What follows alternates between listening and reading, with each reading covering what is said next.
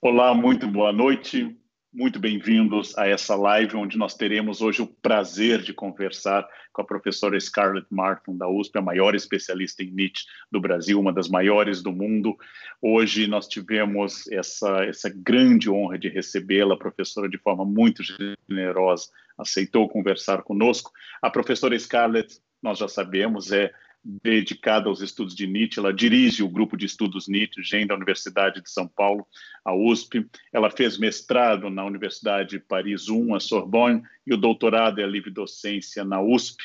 E só para dizer alguns dos muitos livros da nossa convidada, ela escreveu Nietzsche das Forças Cósmicas aos Valores Humanos, da Universidade Federal, editora da Universidade Federal de Minas Gerais, Extravagâncias, da editora uh, discurso, ensaio sobre a filosofia de Nietzsche, ao recusável busca de sentido, autobiografia intelectual pela Ateliê Editorial, Nietzsche, filósofa suspeita, Casa do Saber, Casa da Palavra, 2010, Nietzsche, arte de decifrar enigmas, pela Loyola, A Morte como Instante da Vida, pela PUC.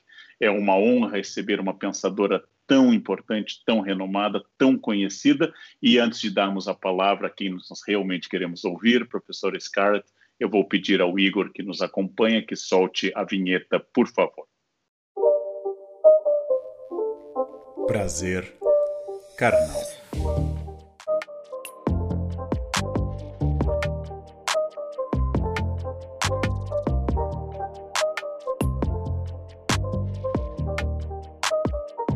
Bem, e para vocês que nos acompanham, não se esqueça de fazer inscrição no nosso canal, acionar aí essa campainha, esse sininho de lembretes para que você não perca nenhuma das nossas lives toda quinta-feira aqui no canal. Professor Scarlett, muito obrigado pela sua generosidade. Pouca gente sabe hoje como é notável a sua generosidade, a sua disposição e a sua paciência. Muito obrigado por ter aceitado falar com o nosso canal Prazer Carnal. Muitíssimo obrigada, professor Carnal pelo convite. É uma grande alegria para mim estar aqui participando dessa conversa. O professor bem sabe do meu apreço pelo seu trabalho, apreço esse que data de longos, longos tempos, longos anos já. Enfim, agradeço muitíssimo o seu caloroso acolhimento. Muito obrigado. E eu queria fazer uma pergunta autobiográfica, porque naturalmente uma personalidade conhecida nacional e internacionalmente, as pessoas têm curiosidades pessoais. Então, eu queria saber, entre tantos filósofos possíveis, tantos filósofos que marcaram as nossas gerações, tantos clássicos e contemporâneos, por que especificamente foi buscar alguém um pouco fora do mainstream, um pouco fora da tradição mais clássica da universidade. Afinal, o departamento de filosofia da USP é muito ligado à França e à tradição francesa. Por que exatamente Nietzsche e não outros filósofos, o filósofo que acompanhou toda a sua carreira? Sim, é fato. Na verdade, na década de 70, Nietzsche não estava não estava entre os mais procurados uh, na universidade. E tudo ocorreu da seguinte maneira: eu cursava o segundo ano da graduação de filosofia na USP, quando mediante a necessidade de fazer um trabalho de curso, fui até a biblioteca e me caiu nas mãos a genealogia da moral de Nietzsche. Insisto nessa expressão, me caiu nas mãos, pela seguinte razão: na verdade, eu entendo que nós determinamos muito menos as nossas vidas do que nós imaginamos ou supomos. E assim, naquela impetuosidade de uma jovem de 16 19 anos, eu me lancei na leitura da genealogia da moral e fiquei extremamente tocada por tudo aquilo que eu li, porque se tratava, antes de mais nada, de um livro que me permitia, me permitiu, me livrar da culpa. Anos depois, conversando com um amigo muito querido, já desaparecido, o professor Gerd Bornheim, Gerd me dizia, sim, de fato, Nietzsche e Freud foram os verdadeiros libertadores do ser humano, na medida em que os libertaram da, da culpa. E foi a partir daí, a partir da leitura da genealogia da moral, que eu comecei a me interessar por Nietzsche, e Nietzsche se tornou um homem a quem eu me mantive fiel durante todos esses anos. Interessante isso, né? Como algumas pessoas chegam a nós e, e determinam quase de forma aleatória, mas acabam fazendo uma biografia imbricada com a nossa. Eu penso nos filósofos e nos pensadores da desconfiança, os mestres da suspeita, o Nietzsche, que faleceu em 1900, Freud, Heidegger, e uma coisa que acontece muito, essa subjetividade, o sujeito vem sendo muito atacado desde o século XIX, mas especialmente no, no 20. Gosoni chegou a perguntar quem precisa do sujeito. Cadáver em 91, por exemplo, vai escrever o que, que vem depois do sujeito.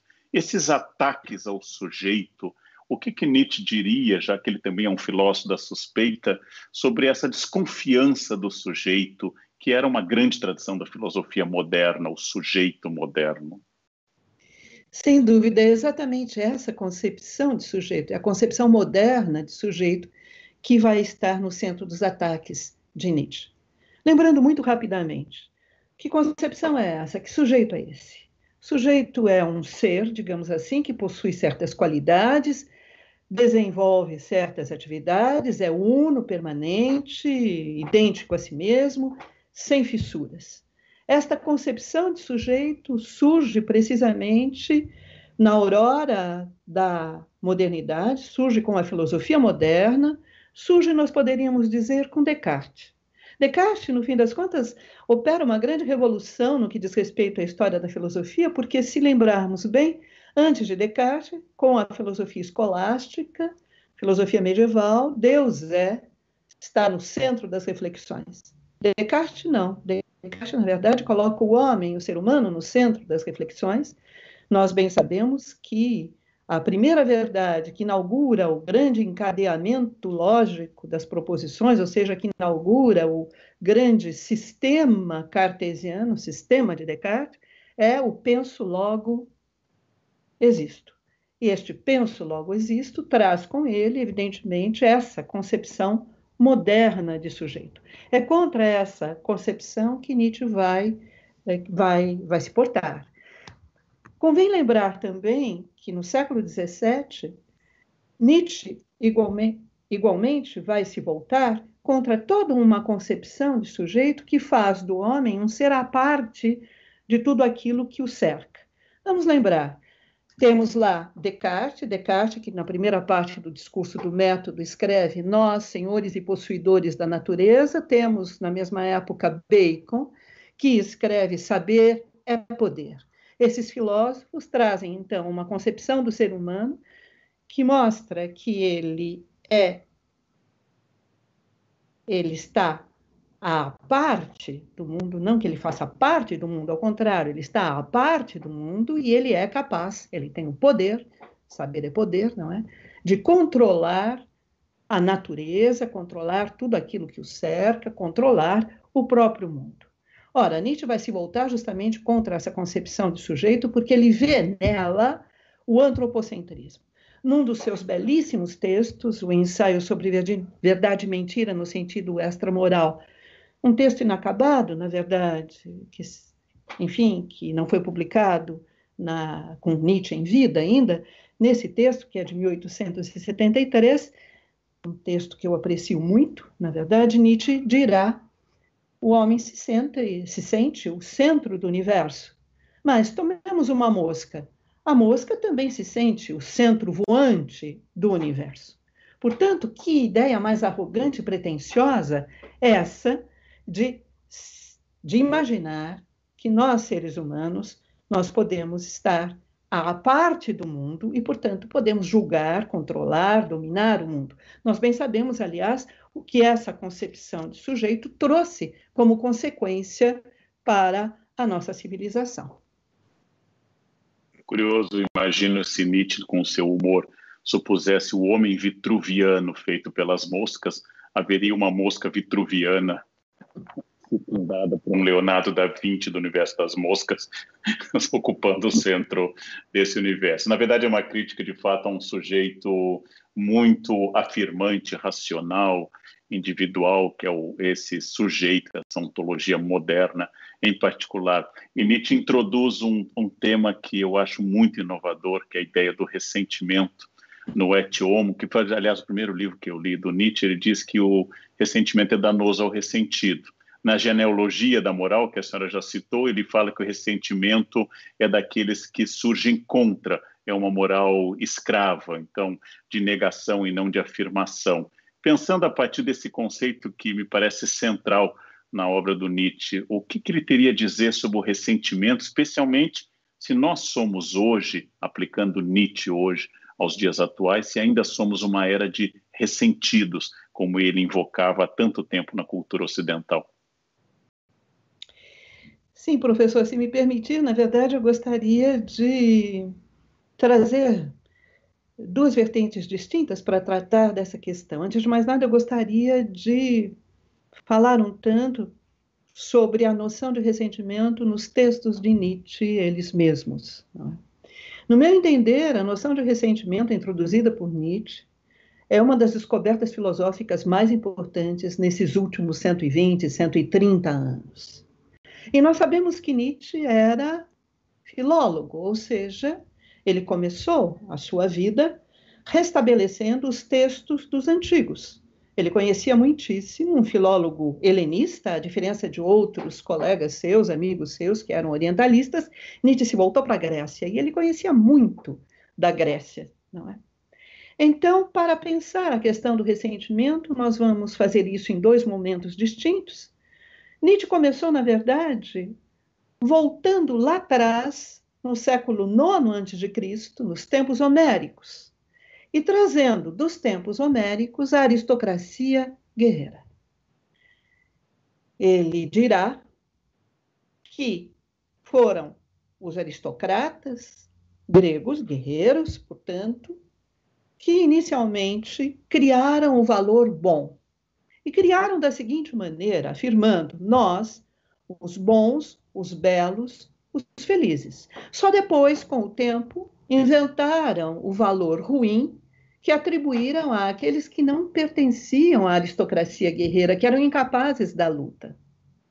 Assim, o valor bom surge a partir de uma lógica de autoafirmação. Afirmação, mais ainda, autoafirmação. Nós, os bons. Passados aí uns séculos, digamos assim, a, a casta guerreira, essa aristocracia guerreira, perde a supremacia, e perde a supremacia pela, uh, por conta da casta sacerdotal. A casta sacerdotal ganha poder, ganha espaço e promove uma grande inversão de valores, que se dá da seguinte maneira: como os sacerdotes não podiam, evidentemente, não eram capazes da luta, não podiam lutar, eles passam a designar os fortes, os nobres, como maus. E se eles são maus, então os sacerdotes dizem: nós somos bons. E nós vemos aí já essa mudança, essa inversão de valores, que começa com uma lógica de negação e oposição. Os sacerdotes negam os guerreiros, eles são maus. E por negarem os guerreiros, e se oporem a eles, então se consideram bons. Temos aqui duas maneiras diferentes de colocar valores, de estabelecer valores. Uma que surge de um movimento de autoafirmação, outra que surge com a casta sacerdotal de um movimento de negação e oposição. Esta outra, na verdade, é a moral dos ressentidos. É a forma de colocar valores do ressentimento. Por que razão? Porque os sacerdotes não podem reagir aos guerreiros. Só resta a eles, portanto, ressentir. Este ressentimento que surge com a casta sacerdotal no judaísmo será aprofundado com o cristianismo. Então, bom passa a ter um sentido radicalmente diferente. Bom agora é sofredor, miserável, etc.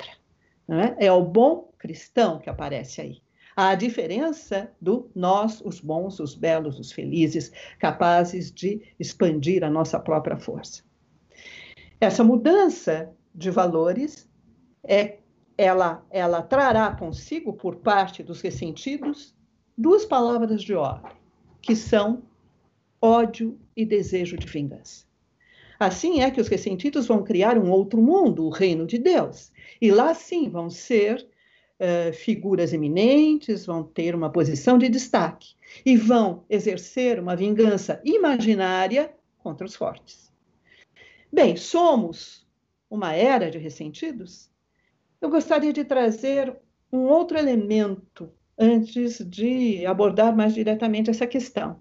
Um outro filósofo, Max Scheller, Max Scheller que escreveu um livro intitulado O Homem do Ressentimento no início do século XX, e Max Scheller, na verdade, vai se apropriar da noção nietzschiana de ressentimento e vai ampliá-la agora para a esfera, digamos assim, social, para a nossa sociedade. E Max Scheller parte da seguinte ideia: o ressentimento surge numa organização social quando há um descompasso entre a situação jurídica e o poder real. Ou seja, nós, na nossa sociedade, vivemos numa democracia. Uma democracia, qual é a situação jurídica dos cidadãos nessa democracia? É igualdade de direitos. Mas essa igualdade de direitos é apenas uma igualdade formal. Porque qual é o poder real de cada cidadão? O poder real depende, antes de mais nada, da sua riqueza, se formos pelo, pela ideia do consumo, depende do seu poder de compra, ou daí por diante. Ou seja, a situação dos cidadãos na nossa sociedade, ela não corresponde à igualdade perante a lei. Há diferenças, há, há, há antes de mais nada, uma enorme desigualdade de riquezas. E quem seriam os ressentidos nesta nossa sociedade, em particular na sociedade brasileira?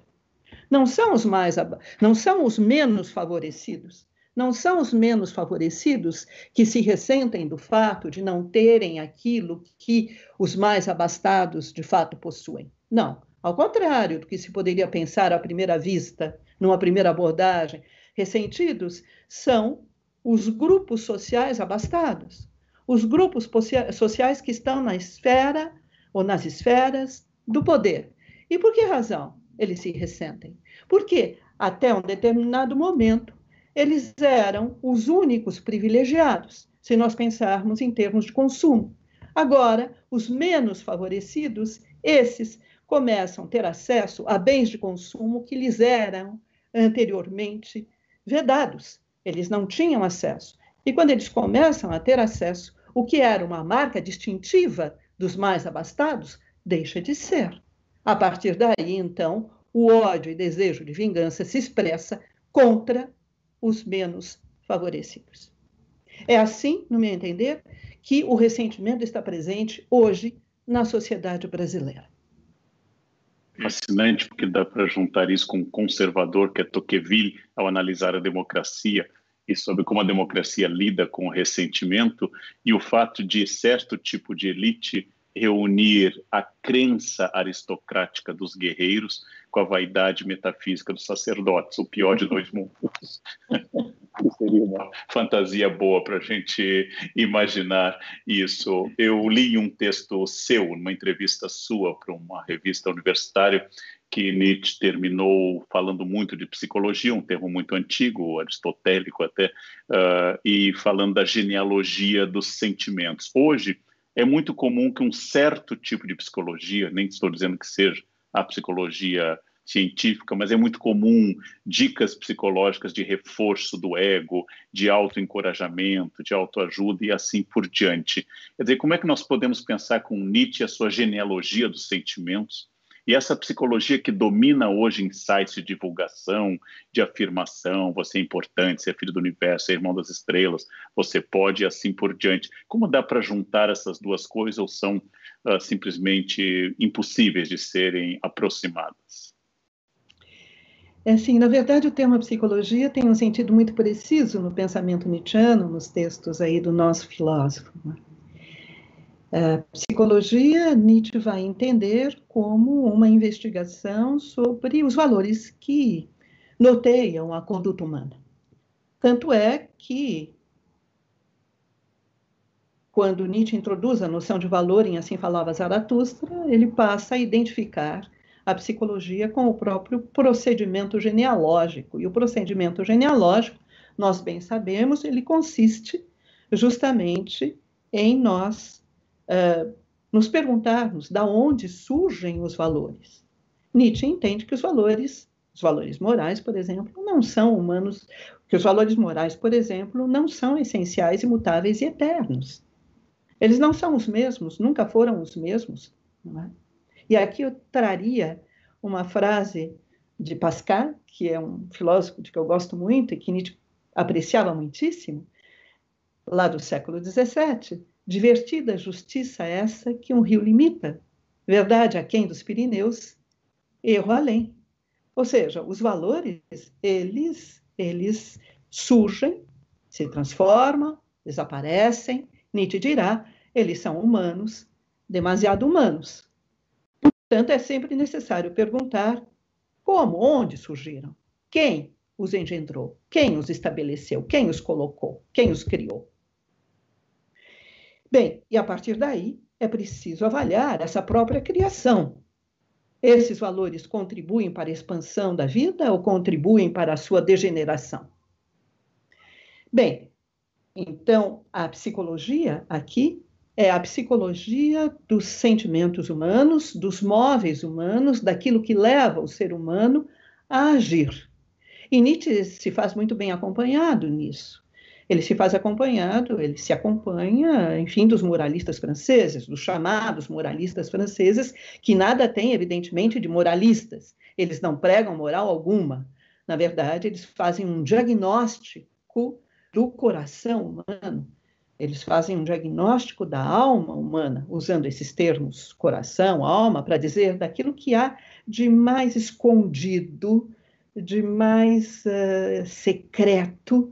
Eles desvendam tudo isso. E é o que Nietzsche pretende fazer também, na verdade.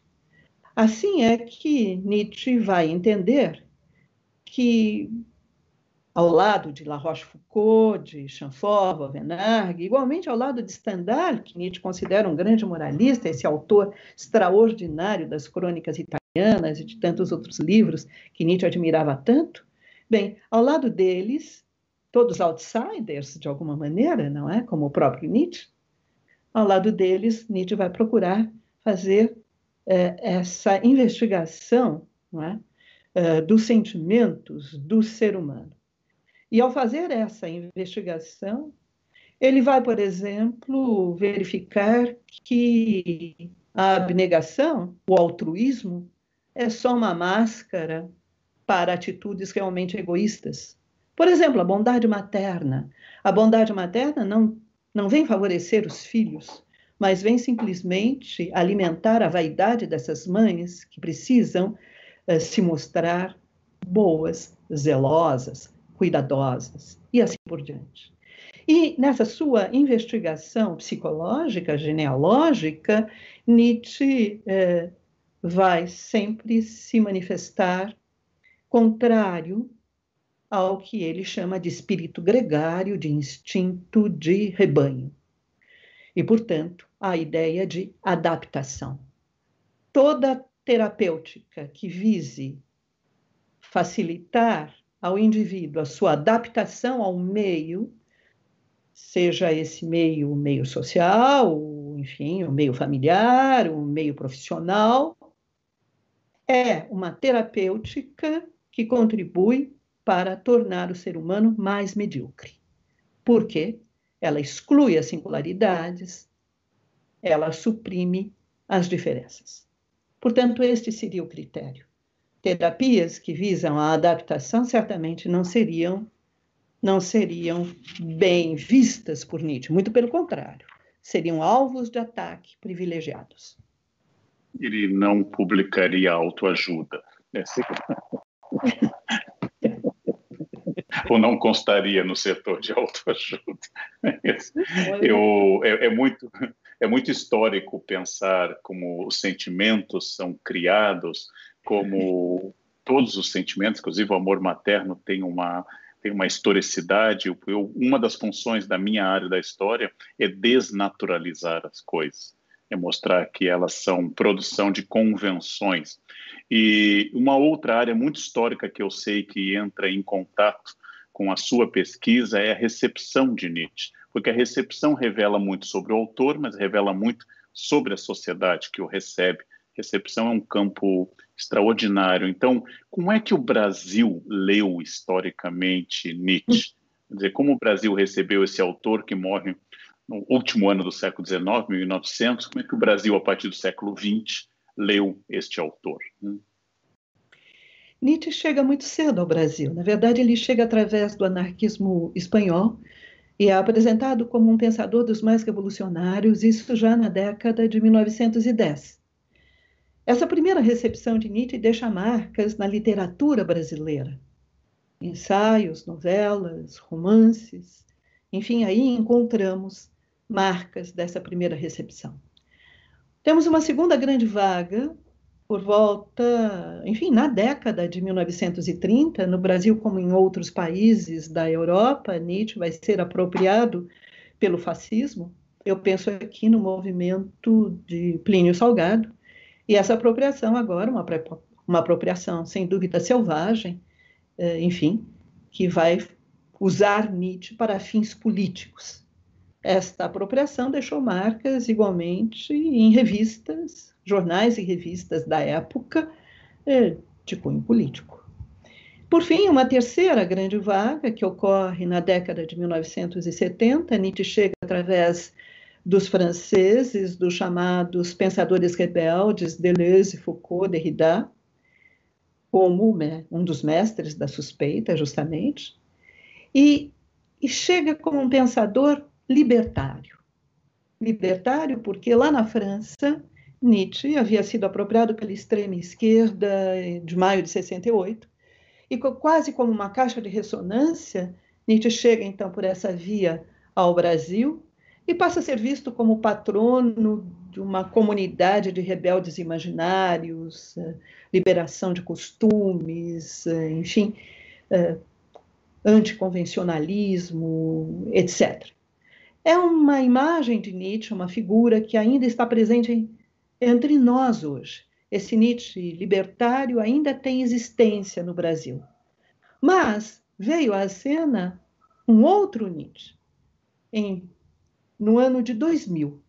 Nós temos de lembrar que por volta de 1990 o país, o nosso país, se abriu àquilo que normalmente chamamos de neoliberalismo e os cidadãos foram convertidos em consumidores. Então, no ano 2000, em que se comemora justamente o centenário, não sei se dá para se comemorar, mas se comemora justamente o centenário da morte de Nietzsche. Enfim, neste momento, Nietzsche é apresentado ao público brasileiro como um objeto de consumo, entre outros. É curioso, porque nesse ano, 2000, eu viajei muito, participei de muitos eventos em vários lugares, viajei muito para fora do Brasil, agora viajo menos, porque eu tenho passado cerca de seis meses uh, na França. Então, por essa razão, já estou lá, viajo dentro da Europa. Mas, enfim, o ano 2000 foi um ano em que eu viajei de fato muitíssimo. E eu estive em vários lugares e nada se viu com aquilo que aconteceu no Brasil. Foi realmente ímpar o que aconteceu no Brasil. As bancas de jornais, não é? Exibiam aí livros os mais variados sobre Nietzsche. Os jornais e as revistas, eles mesmos, publicavam toda sorte de texto, de artigo acerca de Nietzsche. Isso para nós termos uma ideia de a que ponto Nietzsche se converteu num objeto de consumo.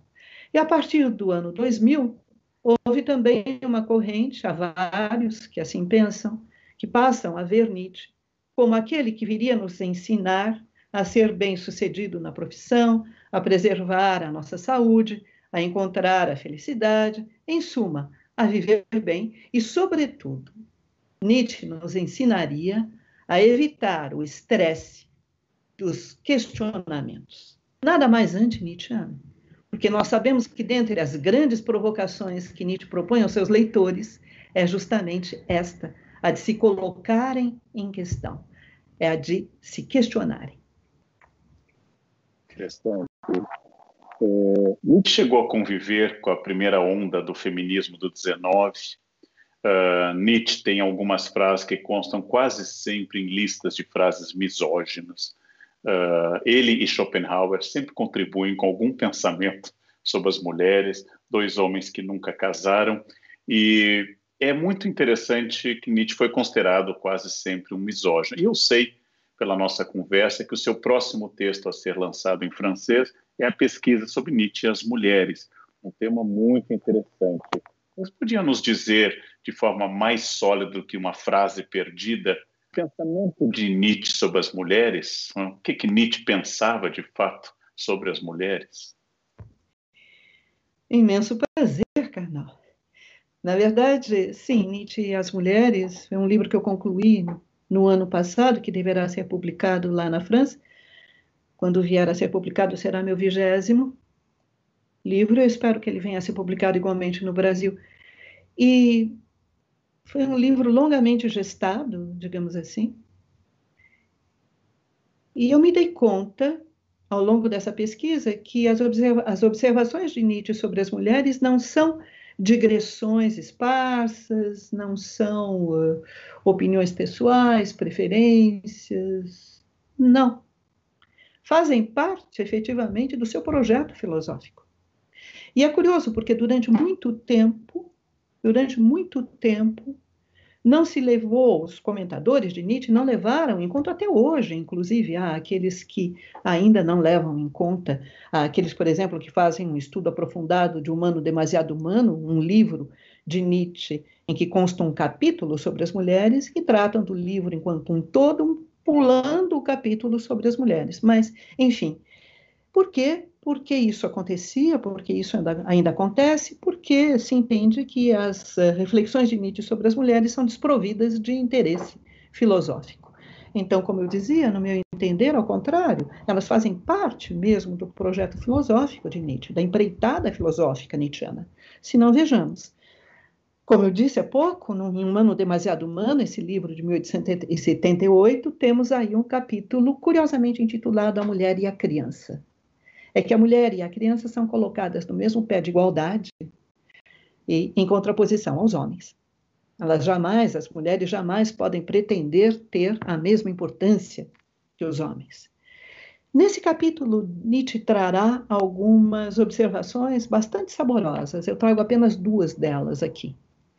Nietzsche dirá que as mulheres foram sempre muito ardilosas, porque elas procuraram convencer os homens que a tarefa de cuidar dos filhos, acompanhar o marido, enfim, a tarefa de ser rainha do lar, era uma tarefa muito penosa e que, portanto, elas deviam ser sustentadas. Nietzsche entende que não, essas são tarefas comezinhas, dia a dia. Quem devem ser sustentados são os homens, porque estes estão destinados a realizar grandes tarefas. Essa alteração deveria ocorrer na sociedade. Mas há um outro momento bastante saboroso aí uh, nesse capítulo, em que Nietzsche vai dizer: é bem verdade que as mulheres elas têm muitos afazeres, é? além dos afazeres domésticos, por vezes elas têm negócio, têm de dar conta de outras tarefas. Então, seria muito exigir delas que ainda satisfizessem os apetites sexuais dos seus maridos. Por essa razão, é de fundamental importância que, ao lado do casamento, haja também o concubinato. Aliás, as concubinas são mais honestas do que as esposas, porque as concubinas deixam bastante claro que elas se fazem sustentar com o seu próprio trabalho, enquanto as esposas são agilosas, como nós vimos. Bem, isso é o que nós encontramos em Humano Demasiado Humano são as primeiras reflexões de Nietzsche sobre as mulheres na sua obra. Depois vamos vamos ter outras reflexões que aparecem na Gaia Ciência, numa sequência de parágrafos que vai do 57 ao 75, por aí, 75, 76, em que Nietzsche vai trabalhar as imagens que os homens têm das mulheres, como essas imagens foram construídas.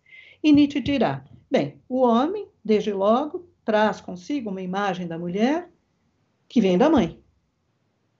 As mulheres, por sua vez, quando convivem com os homens, quando amam os homens, neste amor feminino, há algo do amor materno, o que reforça, sem sombra de dúvida, a imagem das mulheres que o homem, que os homens já têm.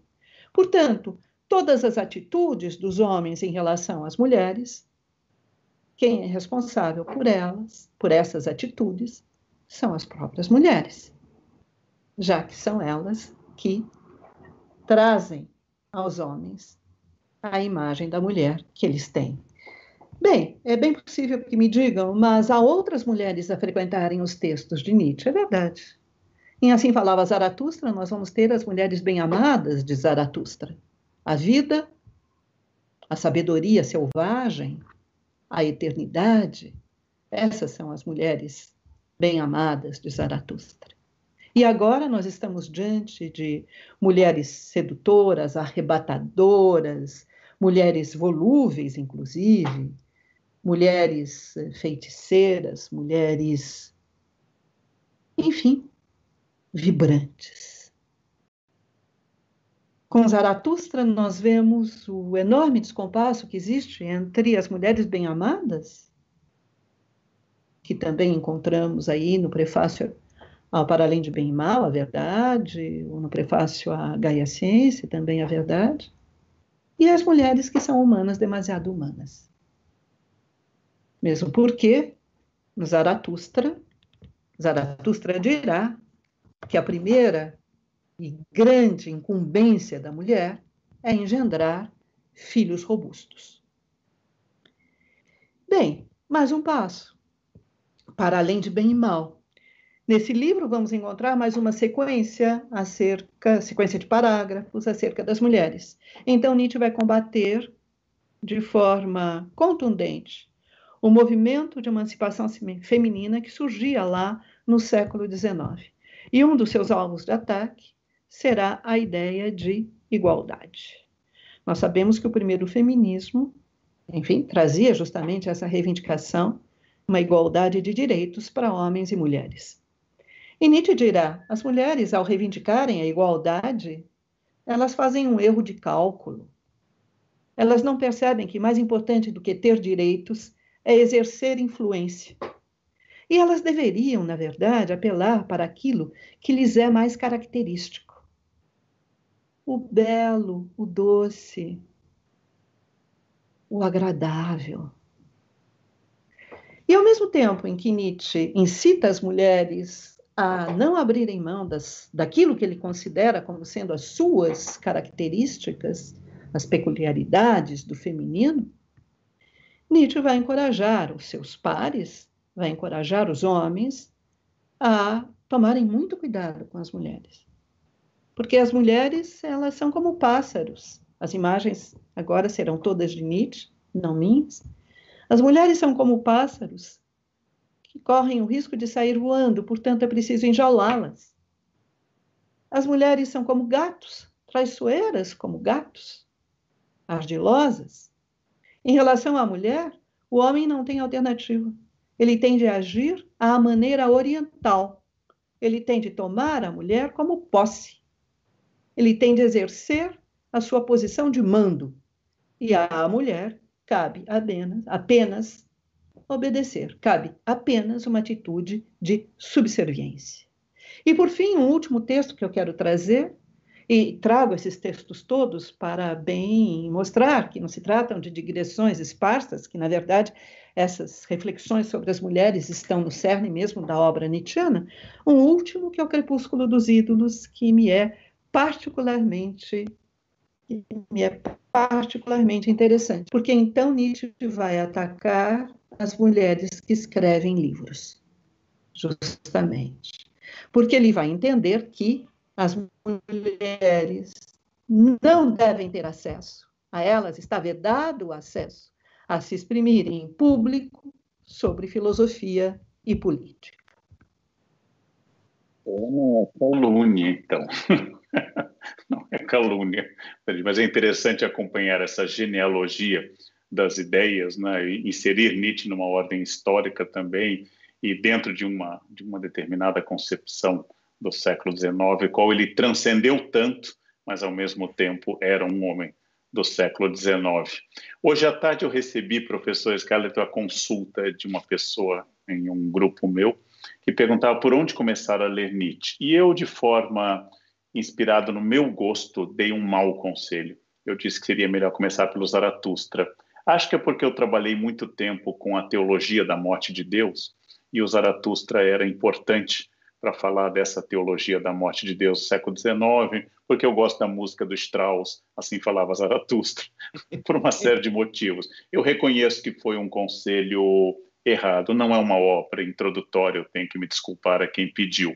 Então, pedindo a uma especialista que tem mais conhecimento para alguém que não é da área de filosofia, mas tem interesse na obra nietzschiana, quer dizer, quais seriam os livros iniciais para ter acesso ao pensamento de Nietzsche. Sim, professor Carnal, concordo inteiramente. Zaratustra não é mesmo um bom começo, livro extremamente hermético, enfim, e além disso que nos leva que nos leva a visitar Platão, o cristianismo, Schopenhauer e assim por diante.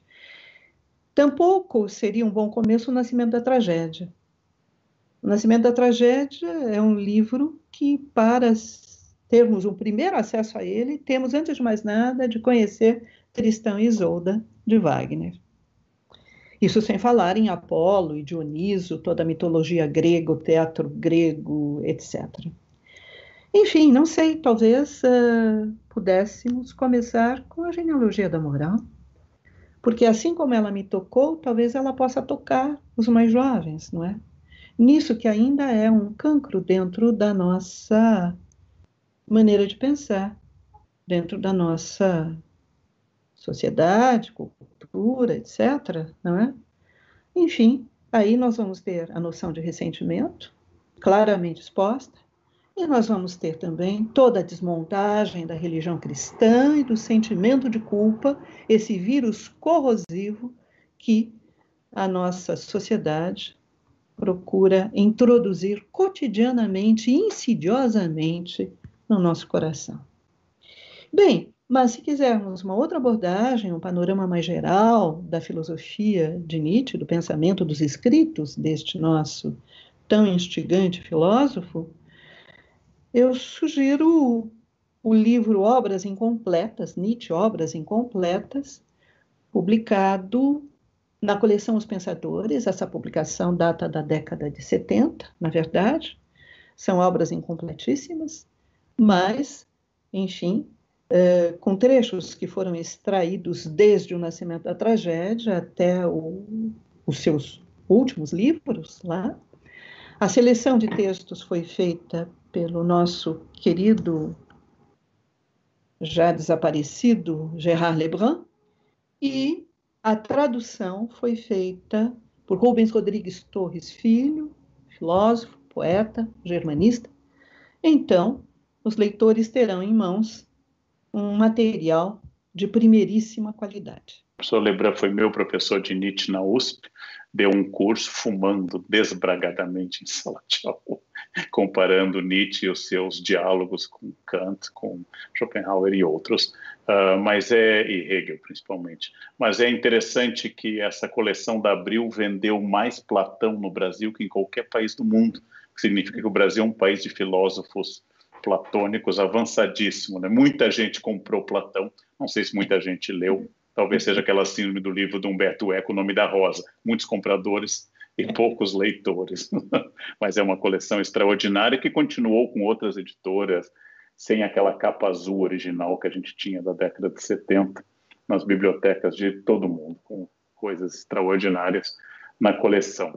Eu vou fazer uma pergunta nonsense para conduzir apesar da, do prazer de ouvi-la, e eu já disse mais de uma vez em público que eu dou aula por obrigação profissional e gosto, mas a minha vocação é ser aluno, realmente, sem nenhuma demagogia, ficar escutando alguém falando sobre um tema de forma inteligente, aguda e que me faça pensar, é, é o maior prazer que eu tenho, tenho hoje. Vontade de fazer todos os cursos de novo, coisa que talvez eu possa fazer em breve. Uh, eu vou fazer uma pergunta nonsense, uma pergunta não acadêmica. Vamos fazer algo de meta-história. Vamos introduzir uma ficção. Se Nietzsche estivesse vivo em 2020, se Nietzsche não tivesse falecido, tivesse se curado de sífilis, estivesse vivo entre nós, Nietzsche teria um Instagram? E se ele tivesse, o que ele publicaria nessas redes? O que, que seria o perfil de Nietzsche autenticado por ele mesmo? É, professor Karnal, apenas uma frase sobre ser aluno e professor. Eu me lembro do Levi-Strauss, que diria que nós nos convertemos, nos tornamos professores para nunca deixarmos de ser alunos. É também como eu me sinto. É também como eu me sinto. Tenho imenso prazer em ouvi-lo, já ouvi em várias ocasiões e espero continuar a, nesse nosso diálogo, um diálogo que não precisa ser ao vivo e a cores, mas que se faz de alma a alma.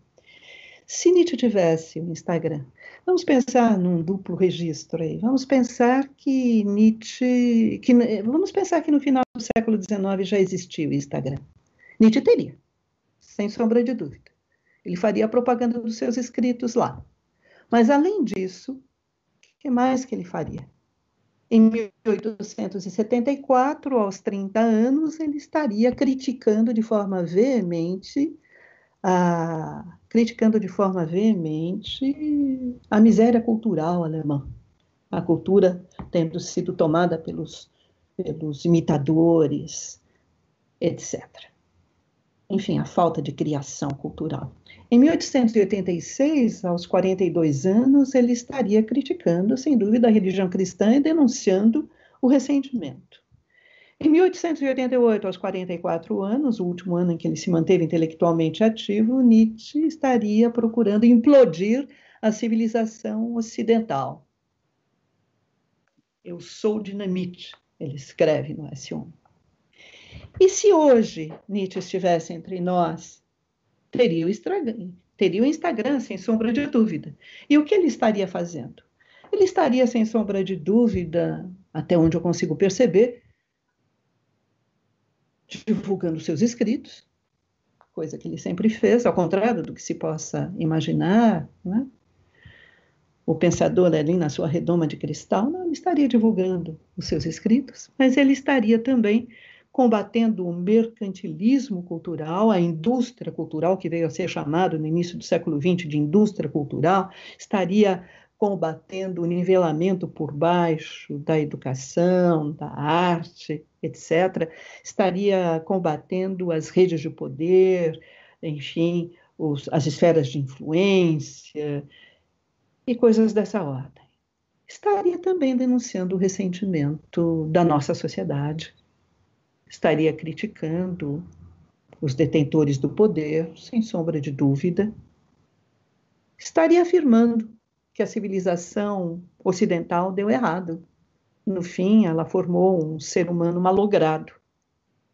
E na medida em que Nietzsche entende que o ser humano é parte do mundo, e não está afastado do mundo, mas é parte dele, estaria de alguma forma cuidando do mundo, e não me surpreenderia se ele empunhasse a bandeira de luta da ecologia.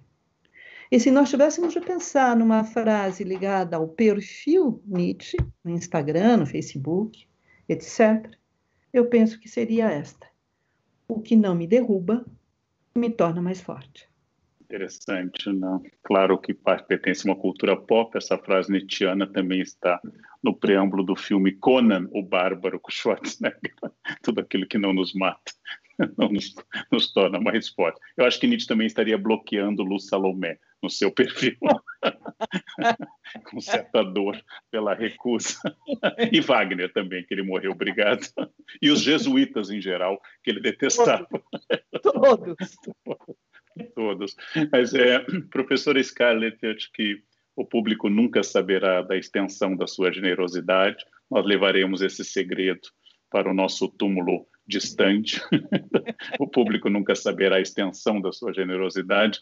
Foi, um, além de uma aula humana e de uma aula de conhecimento, de inteligência, de, de capacidade, é, fica aqui essa dica para todos nós que somos sempre aprendizes. Uh, esse conhecimento da professora Scarlett não é um dom nascido como uma palas atena da cabeça de Zeus.